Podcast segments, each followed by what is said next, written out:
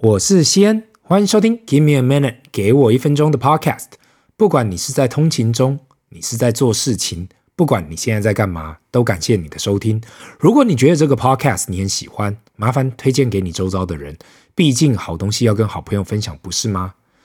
这礼拜的天气呀，真的太好了。这真的是从冬天呐、瞬间变成夏天，感觉两个礼拜前还冻得要死，现在走出去直接可以穿短袖了，真的很难相信啊，不是吗？我慢慢发现哦，台湾现在好像只剩下两个季节，不是夏天就是冬天，大家直接从外穿外套变成穿短袖，这有一点猛啊。小朋友一直说睡觉要开冷气，但是我看晚上还没有那么热啊，难道小朋友真的都是屁股上有烧火吗？看起来冬天真的已经要结束了。坦白说，我还是比较喜欢热天呐。我从过去就一直很害怕天气冷，所以现在天气热，我感觉很舒服。如果你有看到今天的主题，应该会发现今天我发了我最近的好朋友来跟我一起聊一聊。为什么我会说 ChatGPT 是我最近的好朋友呢？因为我发现他真的越来越聪明了。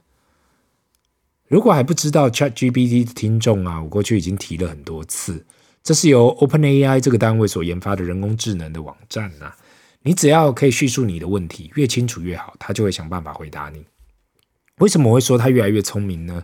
我记得去年十二月啊，我一开始就跟他聊天的时候，很多东西它是可以回答啦，但是很多东西却没有那么的详细。但是呢，我今年二月又开始重新开始使用后呢，感觉它好像一直在变进化呢。过去我一直是 Google 的粉丝。现在也还是啦，但是我又多了一位新战友 ChatGPT。上一次看到连 Amazon 啊上面都已经开始有人跟 ChatGPT 一起写书了，我有时候在想哦，那这样的书哦，到底算是 AI 写的还是共同写的？好吧，让我今天先来尝试一下。这一集我将跟 ChatGPT 一起来谈谈看，不婚主义的来临，到底结婚有什么好处？我会用采访 ChatGPT 的方式来进行。第一个问题呢，我问 ChatGPT，呃，请问不婚主义的定义？那他回答我说，不婚主义是指一种婚姻观念，认为婚姻不是必要的，或者不适合自己的生活方式，因此选择不结婚。这种观念在现代社会越来越普遍，尤其是在一些发达国家，有越来越多的人选择单身或者不婚。哇，其实他回答得很准确呢，不婚就是觉得没有必要结婚啊。所以就不结婚，但是我其实蛮惊讶的。我只是简单的问他不婚主义的定义，他就可以讲的那么准确。那然后我又再问他，为什么人会选择不婚？不婚主义者可能有多种原因选择不结婚，比如一自由，不婚主义者认为不结婚可以拥有更多的自由，不需要考虑配偶的意见和需要。二职业。不婚主义者可能选择专注于职业发展，而婚姻和家庭会占据大多的时间和精力。三、经济，不婚主义者可能认为婚姻和家庭需要花费大量的资金，而这些资金可以用于追求个人的目标和兴趣。四、不相信婚姻，有些人可能经历了失败的婚姻，或者见识到周遭人的婚姻破裂，因此对婚姻和家庭失去了信心。不婚主义者和结婚者都是平等的，每个人都有权利选择自己的生活方式。不婚主义者可以选择与家人、朋友或者社区共同生活，建立属于自己的社交网络和生活方式。其实我要讲啊，他回答的真的太好了，因为他从不同的面向啊去分析不婚主义。从第一点开始，自由，如果不结婚呐、真的自由太多了。身为过来人。你很多东时候哦，你不用跟另外一半商量很多事情。但是我也看过啊，我也自己本身呐、也看过很多人在婚姻里也不曾跟自己的另外一半讨论事情，可能应该说是有点点自私或有点的自我。那我就觉得这是每一个呃不同样的夫妻会面对需要面对的事情。第二点呢，职业，这应该是说，如果你是要追求自己的工作或是事业啊。到底婚姻有婚姻是加还是减呢？我觉得很多时候可能是加，很多时候可能也是减。那这一点我觉得没有绝对的对错，所以这一点还是待考量。第三点，经济，这我不太认同啦。如果说婚姻会花很多钱呐，而没办法追求自己的兴趣，这好像听起来有点怪怪的。因为两个人如果都有经济能力的话，肯定不会花那么多钱，除非生小孩。但如果有小孩的话，那又是另外一回事。因为毕竟如果是双薪家庭，还是有一定的经济能力，所以他这样回答我还蛮惊讶的。嗯，可能他有另外的想法吧。最后不相信婚姻这一点，我承认肯定会很多我不认识的，我自己认识的不婚族啊，其实也不是不婚，很多时候就是不相信婚姻，不管是家庭也好，或是周遭太多不好的案例呀、啊，都有可能影响他自己对于婚姻的想法跟看法。那这样子就会导致很多人，当他面对这个要选择踏入婚姻的抉择的时候啊，很多时候都不愿意。去做出勇敢的第一步，导致最后就是宁愿在这个不婚的阶段，也不要踏入任何的婚姻。那最后一个问题，我问他，我问 ChatGPT，到底结婚有什么好处？他回答我，结婚有很多好处，以下是其中一些：一、感情稳定，结婚可以提供情感的稳定性，夫妻俩可以共同面对生活中的挑战，一起度过人生的高峰和低谷。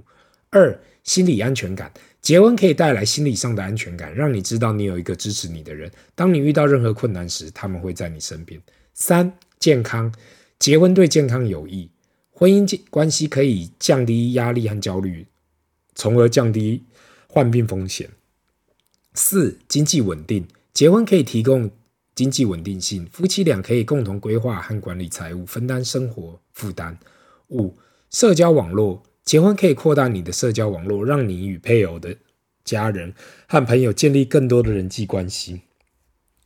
六、家庭支持，结婚可以带来家庭支持，让你在需要时有人可以依靠和支持你。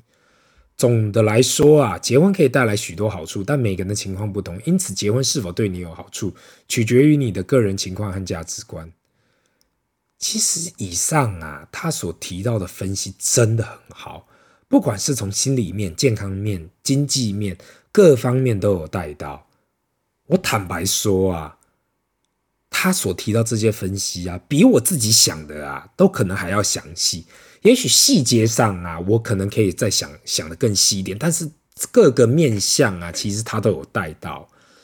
那其实呢，我做这一集最大的目的呢，一方面是要了解到底 ChatGPT 有没有足够的思考能力去处理感情这方面的事啊。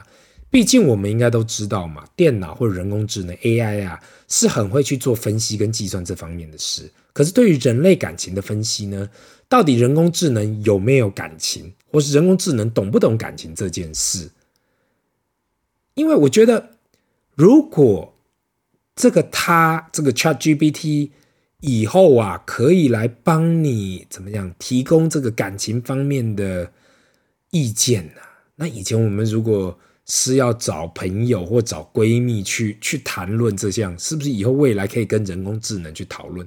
所以这一点我真的觉得蛮好奇的，所以我才会在这一集使用它。